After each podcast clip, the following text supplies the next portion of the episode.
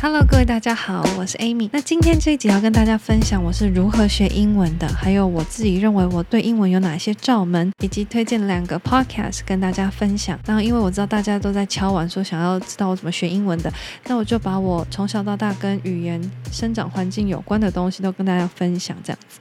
那我先讲一下，我是在高雄的深山，就是很远的一个地方，在那边出生长大的。那我们家是讲台语长大的，然后我阿公他是受过日本教育，所以我们家的使用的语言是日文跟台语，但是我日文很烂，差不多忘光了。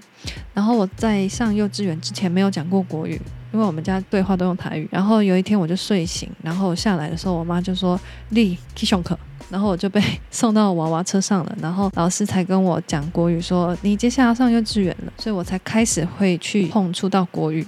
那个时候是这个环境。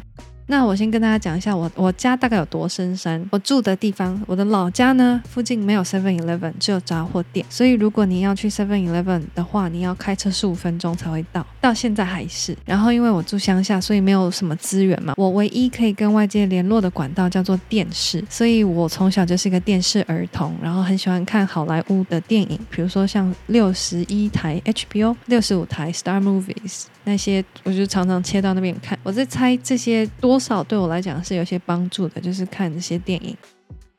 但是呢，我的国小的时候，我的英文超烂。我记得我那时候拿到英文考卷拿回来，就上面写着二十分。然后因为我那时候连 A B C D 我都记不起来，所以我妈就把我送到补习班。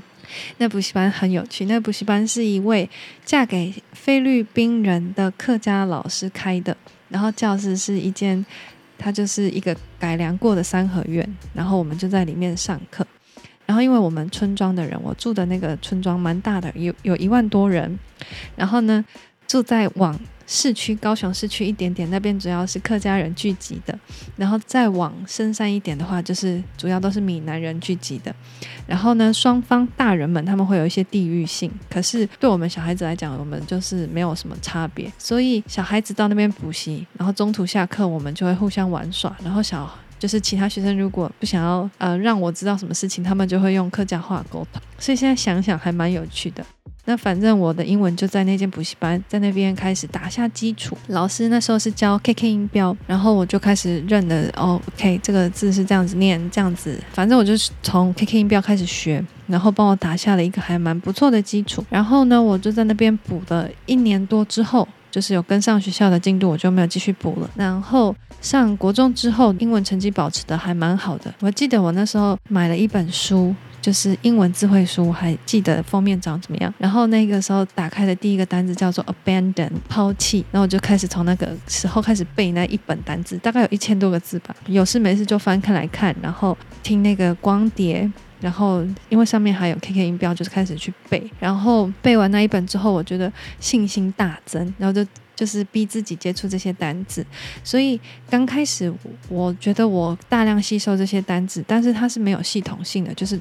单纯是兴趣嗜好，就想说挑战一下自己，然后背起来之后呢，就开始觉得说，嗯，国中的这些英文程度是我可以应付。然后谈一下接下来的发音好了。我小时候其实很在意所谓的发音，可是我长大之后觉得好像不太重要，因为就是世界上有那么多腔调嘛。那我的小时候就会很在意说自己要念得很标准。然后我印象很深刻，我小时候有一台 MP3，然后它是可以录音的。所以我有事没事就会录下我念一段文章的那过程，然后开始去检视我自己的发音。然后我印象很深刻，有个字叫做 lantern，灯笼的意思。然后因为我以前都不知道怎么念这个音，我就会觉得我念的好像很奇怪，然后就在那边嗯瞧很久。然后 lantern 就是要先卷舌，然后再加鼻音。我好像本来都念什么 lantern lantern，后来就是听了自己的发音之后，就发现说 OK，先卷舌再加鼻音 lantern。听起来有点 gay 白，反正就是小时候很无聊，会会去琢磨这些东西。再接下来的话，就是国中的时候，我觉得还对我来讲有一件蛮重要的事情，就是那时候被选上要参加英文朗读的比赛，然后那时候好像特训了三个多月。现在想起来帮助我很多，因为其实在念英文的时候，很多东西都是连音、连音、连音。美国人讲话就是连音，讲得很快，然后把它连起来。然后呢，我很印象很深刻的一句话。一个字叫做 of，就是介系词 of。那台湾人，比如说举个例子，台湾人通常都会念成 He is a friend of mine。但是呢，其实老师跟我说，这种介系词没有什么用的话，我们可以把它念轻声一点带过去就好，所以就可以变成说 He is a friend of mine，把那个 of 改成 of。这样听起来是不是就不一样了？所以那个时候老师就这样教我，所以我在念那些句子的时候就会念得比较快，然后比较顺。所以那个时候对我来讲，这件事情还蛮重要的。如果我以后想到什么这种其他连音的句子，会再跟大家分享。不过这一个东西是我印象非常深刻的。所以如果要加强自己的口说的话，或者是发音的话，其实。念文章对自己来讲很有帮助，就是念出来，念大声一点，然后反复的练习，会对自己的发音有一些帮助。然后呢，再来是跟大家分享一下单字的部分好了。我刚刚说我国中的时候单字应付的还不错，可是高中的时候，我自己后来想想会觉得台湾的教材设计，国中衔接到高中的那个过程，我觉得设计很不好。一升上高一的那种积聚，很像是加大，可能十倍吧。本来国中你会觉得说 OK 还可以，但是你上高一的时候会发现吓了一大跳，就是很多东西难度加了十倍这样子。然后我发现我那时候跟不太上，特别是数学，然后。单字也突然变很难很多，不过就是后来还好有维持住这样子。反正你就是，我觉得英文单字就是多背，然后多看例句，就是这样子，没有什么其他的窍门。然后再来是上大学之后，嗯，因为我大学念的是应用外语系，所以嗯，在单字或者是所谓的写作方面都有要求。可是我在我觉得我在里面啊，蛮、注重的应该是口说的提升。虽然发音我就没有那么刁我自己了，但是在口说的部分。嗯，因为每个老师都会要求你要做一些报告，所以还进步的蛮多的，就要逼自己讲出一些句子。然后到大三的时候，因为我是口译组的，所以要跟老师学到很多口译技巧。然后这边也跟大家分享一下，比如说你讲完一段话的时候呢，要把它写成逐字稿，因为那有录起来。那你写成逐字稿之后呢，你就可以逐一的检视你自己文法跟语句上的错误。这个东西还蛮重要的，这会让你。非常非常快进步。如果你们想要练习口说的话，我觉得这个是最土法炼钢，但是是最扎实的。就是你讲完一段话，录下来之后，逐一的去检视，你就会知道说，OK，我这个地方讲错了。然后比如说像时态，因为我觉得中文母语者来讲，就是英文的时态是很痛苦的。比如说我们想要讲过去的事情，中文会讲说那个时候之前会加一个的，就差不多是这样子。可是英文你要改成 did。Had 或者是 could，反正呢，我那时候刚开始我就想讲什么就直接讲什么，但时态就会很乱。但是如果你用这个方式，就是你讲出来之后呢，你打成逐字稿，你就会知道说，OK，我这个字我都会忘记去留意到，所以你就会开始慢慢的去有意识到说，我现在要讲的是过去式哦，我要用 did 这样子。有留意之后呢，脑袋它就会自动去帮你输出那些字，比如说你去哪了。然后可能以前都会讲说 Where do you go？但后来你就是稍微留意之后呢，你就会变成 Where did you go？你就可以知道这些东西。所以口说的部分就是。多讲，然后不要怕犯错，然后要知道说自己哪里有错误，可能要事后要修改。所以我觉得用主持稿这这件事情还蛮容易让自己的口说提升的。然后呢，再跟大家推荐一下，如果你想要找人练习口说的话，我自己有几个方法。最简单就是付钱找人家讲话嘛。那如果是没有钱的话，我自己的方法是，你可以上 Reddit 版，有一个叫语言交换版，然后呢，你就在上面。提供自己可以教的语言，比如说我就是提供中文，然后你就说想要学什么什么文，比如说像英文好了，然后你就在上面写，然后你就自自我介绍一下，比如说哦，我喜欢聊什么什么东西啊，我对什么东西有兴趣，然后基本上你 po 上去之后呢，就会有很多人来跟你稍微嗯聊一下你的状况这样子，然后你就可以从中去筛选，然后我有呃遇到的几个就是在那边认识的的，然后可以跟他一起聊天，然后练习。口说还进步的还蛮多的，但是我觉得这最麻烦的就是你要找到一个跟自己程度差不多的，就是你的英文要跟他的的中文是差不多的，我觉得才会比较聊得下去。然后我认识的人，他是一个很神奇的人，他会讲广东话，而且广东话超厉害。然后他也会学，他也会打波波吗？然后跟我聊天的话，他都会打繁体，然后看得懂很多梗。然后他也知道要吃粽子，反正他的中文能力很强，然后我就从他那边学到很多英文单字这样子。所以大家如果不妨有时间的话，也就是上 Reddit 上面，然后去找一下这种语言交换，对你来讲可能刚开始会比较花时间，你要去做筛选，但是后来找到你自己还蛮蛮满意的语言交换伙伴的话，进步的会还蛮快的。这样，然后呢，再接下来我自己觉得说，现在出社会，因为以前小时候学英文是靠这种方式，就是在国小有些基础，然后学校这样一步一步带着你教，然后你有些兴趣，你打下了这些基础之后，出社会之后呢，你就会很想要去探索英文世界很多东西嘛。所以我觉得进步的方面是在听的部分，以因为以前大学的时候可能听外国老师讲话。但是他们通常都会稍微讲慢一点，然后或者是用的词汇稍微简单一点。然后我大学的时候会再看一些影集，比如说六人行来训练一些听力。可是你出社会之后，想要知道这种更多的英文世界的事物，所以你就会有很多热情，所以你就会把自己沉浸在那种世界里面。那你要学英文最快的方式就是把自己沉浸在里面。所以我觉得 YT 是一个很好的一个平台。比如说你对呃某件事情有关心的话，你点了那个影片，它接下来就会一直推播类似的影片。片给你，比如说我点了强尼戴普上证人台的影片之后，就会有十几部的推荐影片。那这是我感兴趣，我就会一直很努力的进去 dig into 这样子，就会一直很想要去知道里面的事物。那学习到很多英文单字是额外的。然后像举个例子来讲好了，我觉得我看完这次 Amber Heard 跟强尼戴普的这些作证的这些东西的时候，我学到了有一些单字，比如说像 fall off the wagon 这个东西就是破戒。我发誓我不喝酒了，但是我后来又开始喝酒了。这个字就是常常会听到，就是你对某件事情专注的话，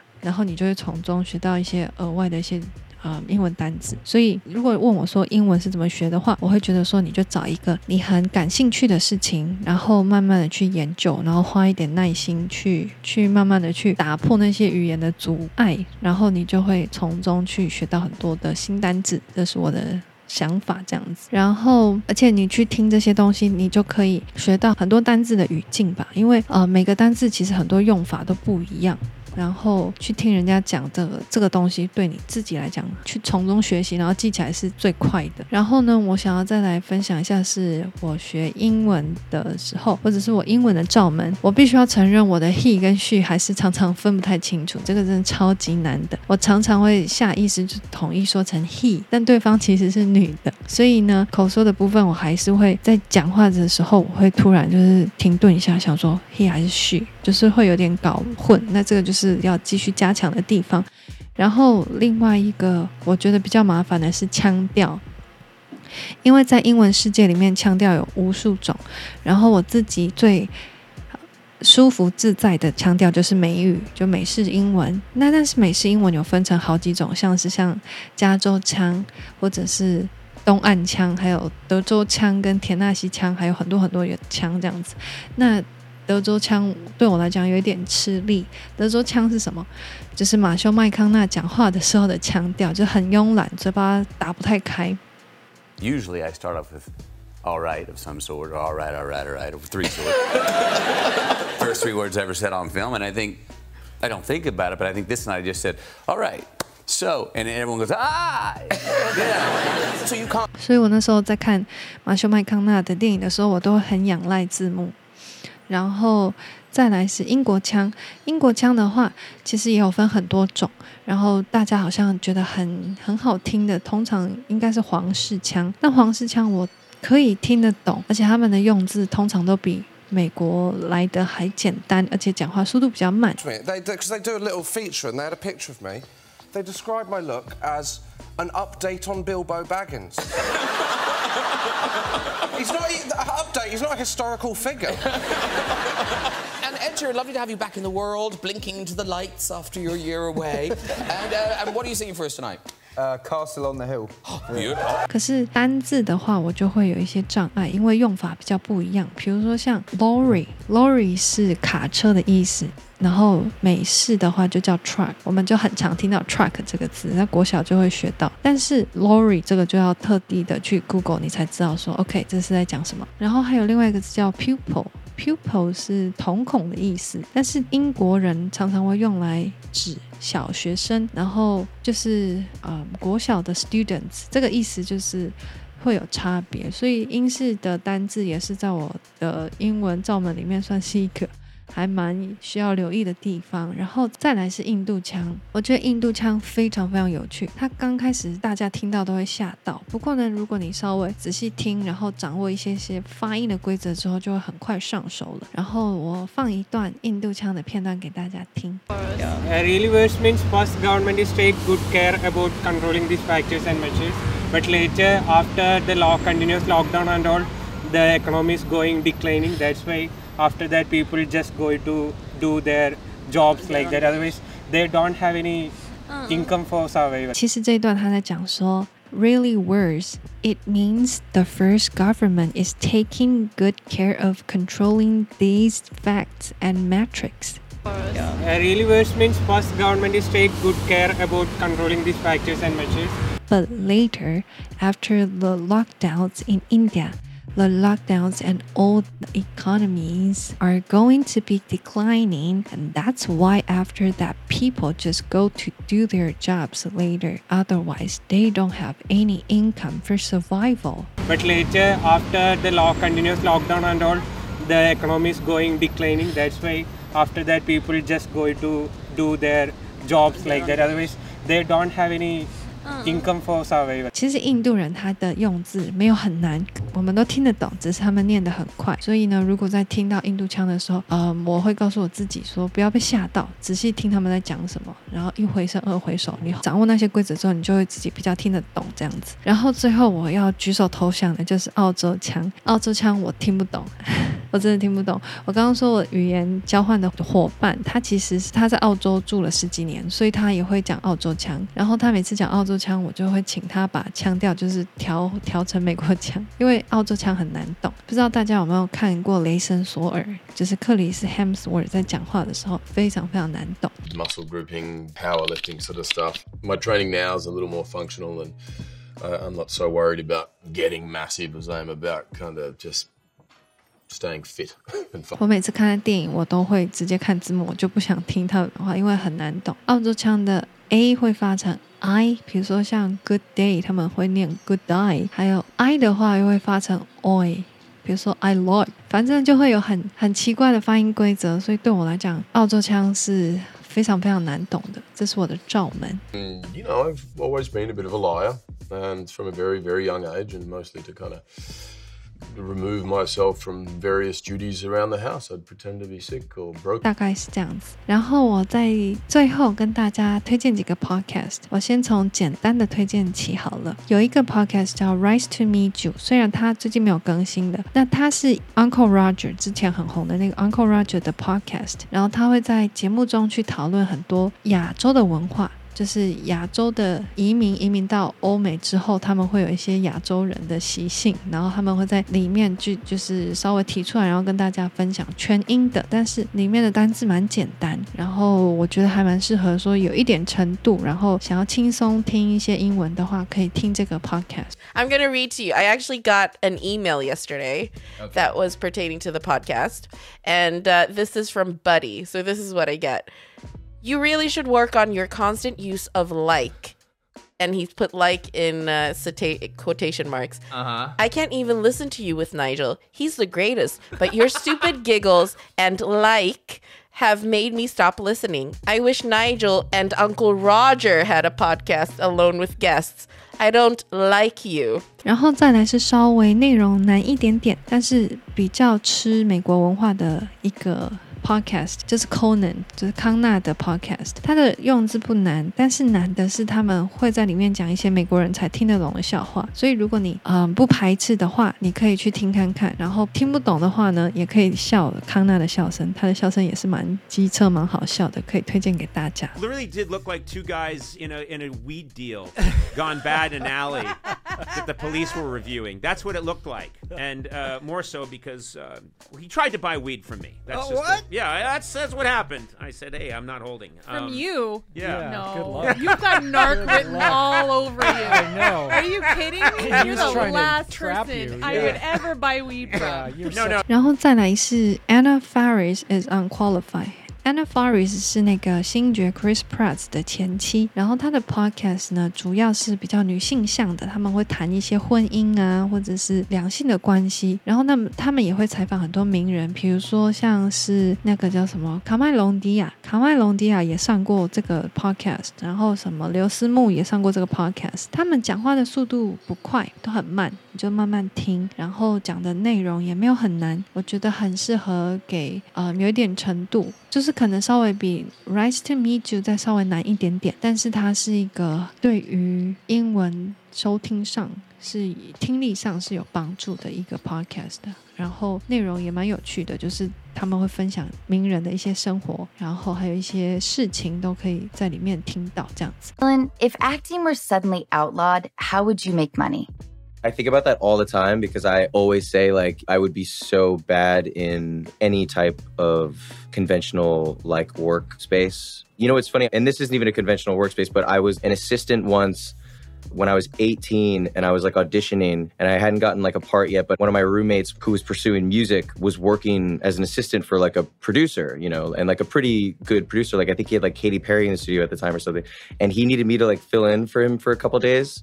所以我还蛮推荐这几个 podcast 给大家听的。然后今天的 podcast 就到这，希望你们听完有有一些收获。然后就是学习英文的路上不难，只是可能要持之以恒，或者是说把它当成一个工具。然后重点就是你想要从英文的这个工具里面去得到一些什么资讯是最重要的，这样子你的学英文的速度才会变快。这是我的一些感想。那就今天就先这样子，我们就下次见，拜拜。